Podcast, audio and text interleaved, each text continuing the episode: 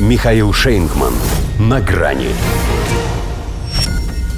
Танковый маневр. Байден признался в желании спалить Украину. Здравствуйте. На грани.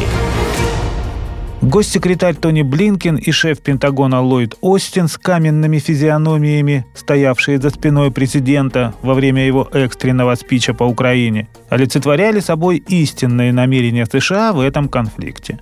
Заботливо прикрывая место, которым особенно дорожат футболисты, находясь в стеночке, они как бы подтверждали слова хозяина Белого дома о том, что Запад своими танками не нападает на Россию. Потому что ручки-то вот они, в защите. Была у них и еще одна задача – проследить за тем, чтобы Джо Байден по обыкновению своему не сболтнул лишнего. Речь-то предстояла длинная. Но он справился. Говорил только по делу. Особенно ему удалась фраза о причинно-следственных связях – мы вынуждены делать все, чтобы противостоять жестокой агрессии Украины, которая происходит из-за России.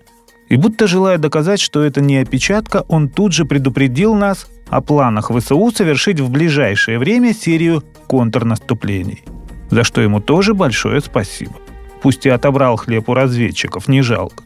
Правда, возникает вопрос, при чем тут Абрамсы? Правильно, ни при чем.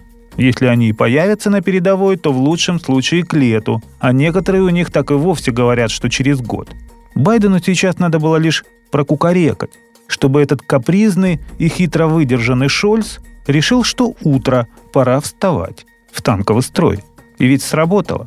Все как 80 лет назад. Восточный фронт, Германия ведет Европу на русских, и только у США есть возможность исправить ошибку Рузвельта и уже сыграть за нацистов. Хотя 31 танк – это ни о чем. Видимо, по количеству дней в январе. Объявить Джо об этом в феврале, и цифра была бы другой. В любом случае, это похоже на пробник новой эскалации. Хотят проверить, как зайдет, и протестировать реакцию России. Если так, то не подведем. Встретим, чем ВПК послал. А ВПК послал современные ПТРК «Корнет» и «Метис», новейшие пушки танка Т-90М «Прорыв» с бронебойно-подкалиберными снарядами повышенной мощности «Свинец-1» и «Свинец-2», не менее бронебойно-подкалиберные боеприпасы «Вакуум-1» и «Вакуум-2», заточены на уничтожение танков противника робот-маркер, само собой авиация с артиллерией. В общем, поляну накроем. Готовились. Не дожидаясь их танковых маневров, расширили масштаб решаемых задач, повысив уровень руководства СВО. А ведь Валерий Герасимов изначально танкист – так что у него это еще и личное. А вообще Абрамс это, конечно, красота. В смысле страшная сила.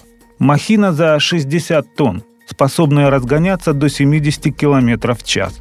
Что вы хотите? Газотурбинный движок. Жрет много, зато с таким бы летать. Этим они и займутся, вылетят один за другим, ибо при всех выдающихся качествах самое замечательное, что танк этот слишком выдается из пейзажа. Жирная мишень.